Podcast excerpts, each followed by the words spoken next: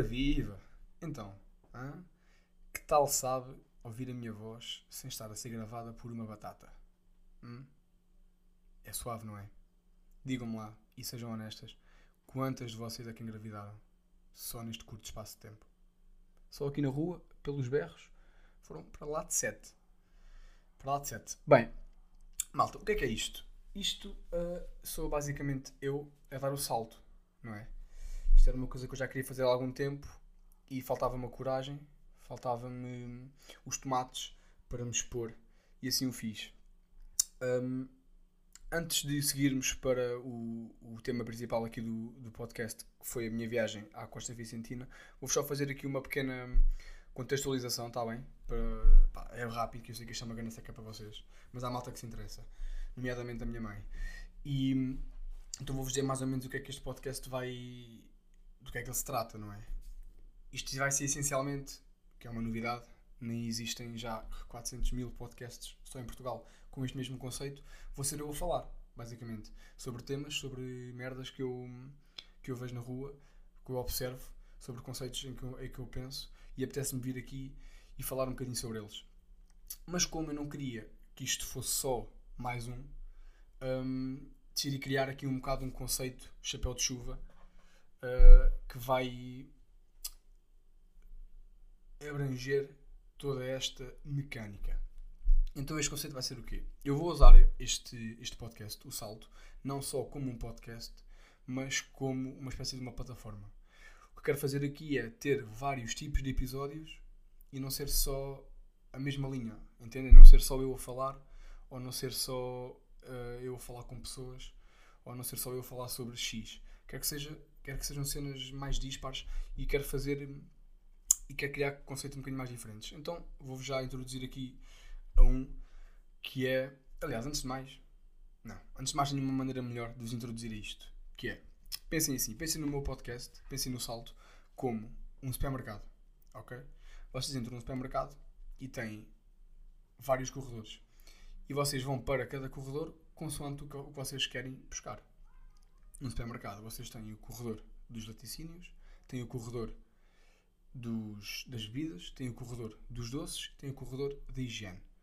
Aqui vocês entram e têm o quê? Têm o corredor da merda, têm o corredor da merda, o outro corredor que é da merda e o último corredor que é exatamente, vocês adivinharam, dos vegetais. E então vocês podem entrar aqui e escolher o que vocês quiserem. E o que é que vocês vão poder escolher? É o que vos vou dizer agora. Suspense, tambores, microfone a apanhar aí a mesa, ah, grande investimento. o que é que vocês vão poder ver? Vocês vão poder ver estes episódios mais uh, normais, onde sou só eu a falar, vão poder ver uma coisa chamada Art Club, onde eu vou. Onde eu, é mais ou menos uma, uma mistura entre um filme club, um book club, um series club e um artist club. Ou seja, eu vou. Um, eu vejo um filme que me toca, ou um filme que mexe comigo e quero vir aqui falar sobre ele. É aqui que eu venho, é o Art Club que venho. Eu leio um livro que acho que, que merece ser partilhado. Eu venho aqui ao Art Club e partilho esse livro. Eu descubro um artista ou uma pessoa, uma personalidade fixe que eu quero falar um bocadinho e quero desenvolver um bocado. Venho aqui e é aqui no Art Club que eu vou explanar todas essas incríveis ideias e descobertas.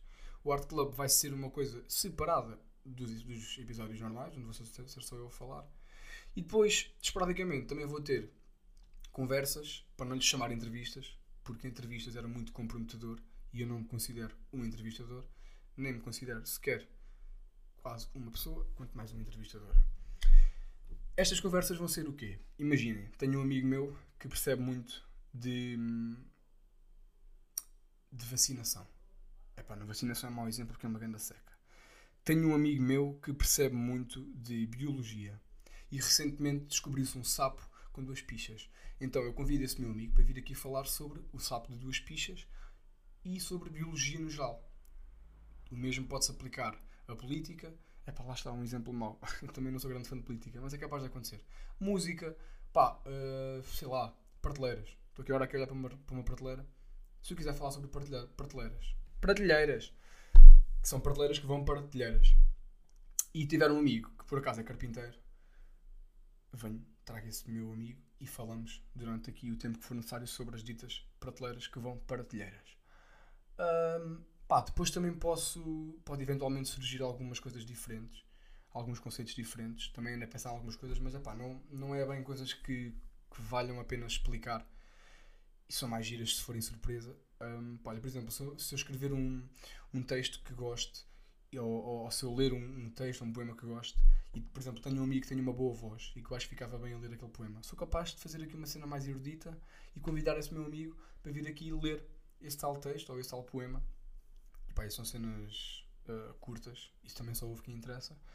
Um, outra cena que eu também acho importante ressalvar aqui, e prometo que é a última, é que, malta, se vem aqui à espera de, pá, de ser sempre boeda divertido e boeda dinâmico e boeda engraçado, podem vazar. Uh, Abre-vos a porta. Porque eu não, não, não me quero estar bem meio preso a esse registro.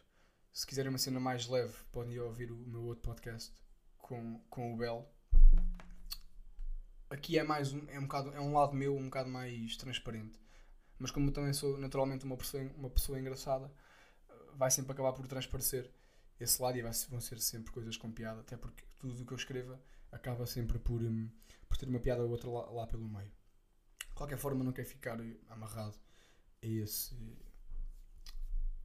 É isso, aliás. Então, bah, vamos. Bah, não é? Giro. Vamos prosseguir. Então, o tema deste podcast é, como vocês todos já sabem, porque toda a gente aqui não é analfabeta. Eu viajei e fiz a Costa Vicentina sozinho, de carro. É verdade, fiz isso de carro. Um, e porquê é que eu fiz? Fiz basicamente porque os meus amigos não podiam, uh, ninguém podia, e eu estava um bocadinho farto de. Hum, pá, de depender das pessoas para, para fazer uma cena, para dar um passo. Então caguei, fui sozinho, peguei no carro, felizmente tenho, tenho o privilégio de, de ter um carro e, de poder, um, de poder fazer esta espécie, de, esta espécie deste investimento. Se bem que não é, pá, lá está, é sempre um investimento em nós porque é uma, é uma experiência e é sempre melhor do que gastar 700 paus num, num telemóvel. Se bem que eu gastei muito menos do que isso. Agora, já, viajar sozinho, se calhar alguns de vocês estão, estão, estão Estou um bocado, what the fuck, este gajo foi viajar sozinho, ganda perigo, ganda loucura, ganda seca, provavelmente. Mas não, malta, uh, viajar sozinho, pelo menos para mim, foi uma das cenas mais libertadoras e, e que me possibilitou mais experiências novas que alguma vez já fiz. O facto de tu estar sozinho traz uma liberdade que até pode ser assustadora. Tu não, e por cima tendo carro, tu não tens literalmente nada a prender-te em lado nenhum. Tu fazes o que tu quiseres e isso às vezes pode ser avassalador. Mas tentemos não deixar que o seja. É muito giro porque tu, quando tu viajas sozinho, tu, tu estás mais disposto, não é? Vou por isso ao contrário. Quando tu viajas com amigos, tu fechas-te um bocado na bolha dos teus amigos. E tens aqui aqueles dois ou três amigos e tu não precisas de mais ninguém, porque os teus amigos dão-te ali mais ou menos tudo o que tu precisas. Precisas uh, de, de emendar um pneu. Emendar um pneu. Pá, eu sou tão. Eu sou tão gajo da cidade que eu disse emendar um pneu. Tu pedes a um amigo, pá, porque tens ali, ou se precisares de alguém que vá buscar comida, pedes a um amigo, ou se precisas de alguém que arranje casa, pedes um amigo, ou se precisas de alguém para dar uns toques, estás, estás ali com um amigo, se queres falar com alguém, falas com os amigos e acabas por fechar-te ali um bocado nessa bolha. Quando tu viajas sozinho, isso não acontece. O que acontece é que tu tens automaticamente de falar com pessoas. E, e eu, eu queria não só falar com, com pessoas, eu queria conhecer pessoas eu queria mesmo estar com pessoas. Eu queria pôr-me o mais na minha zona de desconforto possível. Então o que eu fiz foi, eu fiz tudo. Eu dormi no carro, eu dormi com malta e eu dormi, eu acampei, eu dormi em pensões. Eu estive fora mais ou menos durante uma semana e meia, quase duas. E eu fiz isto tudo. E o meu plano, quando iniciei a viagem e que eu acabei por cumprir, era: imagina, chegava a uma praia e praias que são um bocado mais populosas e que têm mais pessoas, têm um bocado mais vida.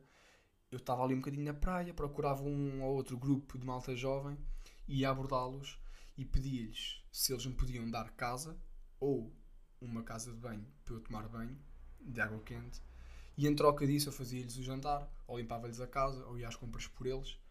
Pronto, fazia-lhes um favor em troca da casa deles. E não é que isso resultou muito bem. Resultou tão bem que eu passei três noites a dormir em casa de pessoas duas delas na, numa das minhas primeiras paragens, na Lagoa de Santo André, e desde já tenho de mandar aqui um grande abraço à malta de lá, senão eles matam-me. Que é, se eu não me engano, uh, isto é o momento Júlia, ou o momento Goxa do podcast. Quero mandar um beijinho para o André, eu acho que não vi nenhum André por acaso. Quero mandar um beijinho para o Tiago, um beijinho para a Maria, um beijinho para a Madalena, um para a Margarida, um para o Tomás e um para o Valente e um para o Bernardo.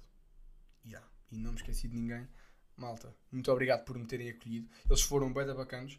Ao início estavam com um bocado de medo, mas tiveram uma excelente ideia de tirar uma foto ao meu cartão de cidadão para ir ver, ver, ver as minhas redes sociais. E eu até lhes disse que se eles quisessem, podiam ligar a alguém da minha família ou algum amigo meu e fazer um inquérito, um questionário, para saber que eu não era um assassino ou um violador. E foi isso. Eles acolheram-me lá, estive lá com eles durante dois dias. Foi incrível. E eles no final tiveram uma excelente ideia, que foi o quê?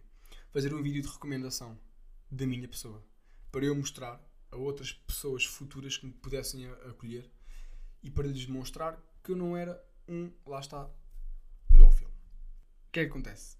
Eles fizeram este vídeo e ficou incrível. Fá, foi muito giro. E basicamente eles neste vídeo diziam que diziam que eu era um gajo fixe, que é que eu tinha feito, que, que, tinha, que tinha cozinhado para eles e tudo mais e, e recomendavam. E eu fiz o meu. E depois, uh, nas paragens seguintes, quando abordei outras pessoas, mostrei esse vídeo a outras pessoas e depois, no final, quando basei, pedi a essas mesmas pessoas para fazerem outros vídeos. Ou seja, tenho ido dois ou três vídeos de malta a recomendar-me. o que é, é sempre giro. Se eu alguma vez precisar de, de dinamizar um bocadinho o meu LinkedIn, já sei o que é que eu, que é que eu posso fazer. O que é que eu vos posso dizer aqui mais? Olhem, fui a uma praia de nudistas e nessa praia, não sei se vos interessam os nomes das praias, eu não fui aprontando nada. Se tiver alguma dúvida, se quiserem saber praias bacanas ou assim, eu mandei mensagem que eu, que eu digo-vos. Só ia ressalvar aqui uma única praia, que foi mesmo a melhor praia onde eu fui, foi logo das primeiras. Uh, é mesmo, pá, é mesmo linda, é uma coisa quase paradisíaca, parece quase uma, uma paisagem grega, e que é a Praia da Samuqueira, que é uma praia assim, debaixo é, não é de baixo, mas é por baixo de uns, de uns penhascos. Nunca sei, se chamar penhascos ou ravinas, aquilo. é no meio de pedras. É de baixo, ok? Não, não tem um areal grande. Pá, tem para aí 4 tons de água diferente. Aquilo até, até deixa uma pessoa. Até deixa uma pessoa sem, um bocado sem palavras. O que eu estava a dizer? Fui a uma praia de nudistas. Aliás, fui a uma praia normal. E essa praia, lá ao fundo, tinha uma espécie de um caminho mais pequeno. E eu reparei que estava por passar por esse caminho e ir ter outra praia. Então fui ver o que é que era. Eu viro, quando eu dobro ali a curva, deparo-me com dois homens, dois pichos e muitos mais outros deitados. Mas estes três homens estavam vindo na minha direção. Tal, e foi logo ali um embate de pichos, não é? O que é, que eu, o que é que eu pensei quando vi aqueles pichos? Antes de mais, admiro a coragem. Admiro bastante a coragem porque eles estavam a andar como se não devessem nada ao mundo. Aquilo era deles, a praia era deles. Eles estavam a andar, iam falar com um com o outro. Ali o Narso a bandalar. Uh, epá, e eu invejo, invejo um bocado essa, essa liberdade que eles têm. Olha que giro, recebi uma mensagem, se calhar vou tirar aqui o som, não é? Um, mais, um bocadinho depois, estava eu a banhar-me nas águas do Atlântico uh, quando vem um nudista tomar banho. Entretanto, eu saio da água, não por inseguranças, então, somos, somos maricas, ok. Uh, eu saio da água e estão uh, três homens indianos à beira-mar. E eu, praticamente ao lado deles, está o senhor nudista. E eu achei, pá, que giro. Que contraste de culturas tão dispares. De um lado, um gajo ocidental, todo nu na praia. E do outro, três senhores uh, indianos com os seus turbantes, completamente vestidos, uh, só tinham os pés de fora e estavam a molhar os pés. E eu comecei a pensar: o que é que estes gajos devem pensar de nós? Não é?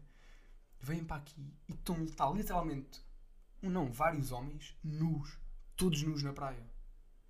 Isto deve ser das cenas mais. Não sei, deve ser das cenas mais.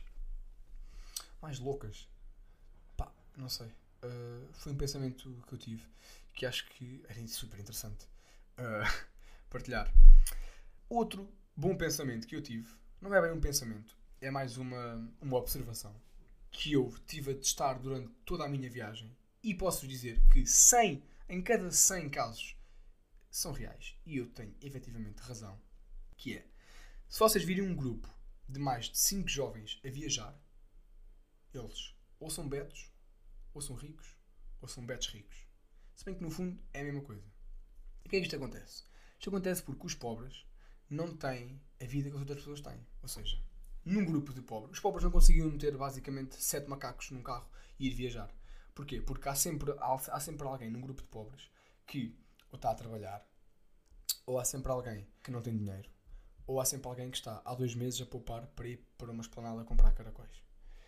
E posto isto, vocês podem testar. Vocês vão a uma praia, não aqui a praias onde haja muita civilização. Reparem que eu não estou a dizer malta que vai à praia, estou a dizer malta que está a viajar. Não há grupos de mais de 5 ou 7 pessoas que não sejam ricos a viajar. Porque não dá. Simplesmente não dá para, para conciliar tantos horários. E uh, é giro.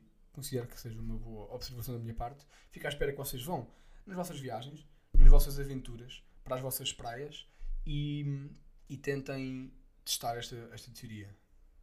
Ainda, vou, ainda só vais para dar um nome a esta teoria. De seguida, tão formal, de seguida, tenho aqui um pensamento um pedaço mais intenso. Que é, até vou colocar assim a voz. Que é, um, malta, eu fiz algumas praias, não fui até ao final da costa, mas fiz, uh, pá, fiz a, a, grande maioria e fui a bastantes praias. A maioria delas que eram isoladas, praias quase praticamente desertas. Mas havia uh, algumas praias que tinham população e que eram mais populosas. Nada, uh, pá, não nada ao nível de, sei lá, de uma Nazaré ou de um Peniche, mas praias com pessoas. E eu comecei a, a reparar que as praias de hoje em dia estão completamente engolidas pelo capitalismo. E que a própria praia, que é uma atração natural, transformou-se numa atração secundária. As pessoas já não vão mais a uma terra onde há praia, um sítio onde há praia, para ir à praia. A praia é só. é um extra, é um bónus que lá está. Olha que giro, está aqui uma praia. Que giro, vim aqui ao mini preço ou à Century 21 e está aqui uma praia também para dar um mergulho. Que engraçado. E acho que um bom exemplo disto, não sei, uh, pá, se desconcordarem, se desconcordarem de mim, digam que é o exemplo da Figueira da Foz. Epá, um, um casino na praia não é completamente antípodo do que é uma praia. Porque reparem bem nisto.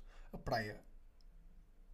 A praia é uma coisa intocável. Nós não alteramos em nada as praias. As praias é uma coisa que eu presumo que já haja desde o tempo dos dinossauros. Mas não têm ondas do tamanho de dinossauros.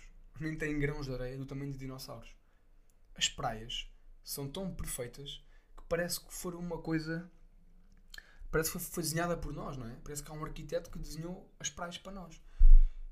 E como se isso não bastasse, nós vamos para, para, para cidades onde, onde há praia e os, pá, e os 20 km, pá, também não sei o que é que são bem 20 km, mas tudo ali à volta da praia, se estivermos a ver de cima de um, de um satélite, pá, parece uma mancha, não é? Parece quase um, um, cancro a espalhar-se tem ali a, areia e a água puras, como vieram ao mundo, como Deus as criou. E depois à volta, ali a, a circundar aquela área toda, é só merda, é só cancro, é só bolor, que somos nós. Olá, somos nós, prazer. Um, e sim, acho, acho que isso tudo desvirtua um bocado o que é o conceito da praia. E acho que todos nós devíamos valorizar um bocado as praias. Porque, ah pá, praia, as ondas são do nosso tamanho. As ondas não são demasiado grandes, nem demasiado pequenas. São perfeitas. A areia é perfeita. Tudo numa praia é perfeito. Mas pronto. Deixo-vos com esta. Outra história interessantíssima, interessantíssima que me aconteceu foi, e preparem-se, aliás, se estiverem em pé, sentem-se. Se estiverem no carro, deitem-se. Se estiverem sentados, levantem-se e depois sentem-se. Porque esta praia esta praia, boa, esta história vai partir algumas cabeças. O que é que aconteceu? Eu fui para a viagem e levei duas pulseiras. Uh, entretanto, só voltei com uma. Porque quando tu mergulhas, e se estas pulseiras forem largas, elas saem. Então eu costumava pôr as pulseiras aqui mais para cima, para o nível do, do cotovelo. Pronto, ao início perdi logo uma pulseira, comecei a fazer isso e uma das minhas pulseiras, a outra, a que sobrou, a grande sobrevivente, aguentou-se até, até aos dias finais. No penúltimo dia, antes de eu ir embora, estava numa praia, mandei um mergulho e perdi a pulseira. Eu perco a pulseira e fico à vontade 15 minutos. Parecia aqueles gajos que estavam com os detectores de metais na praia à procura de moedas.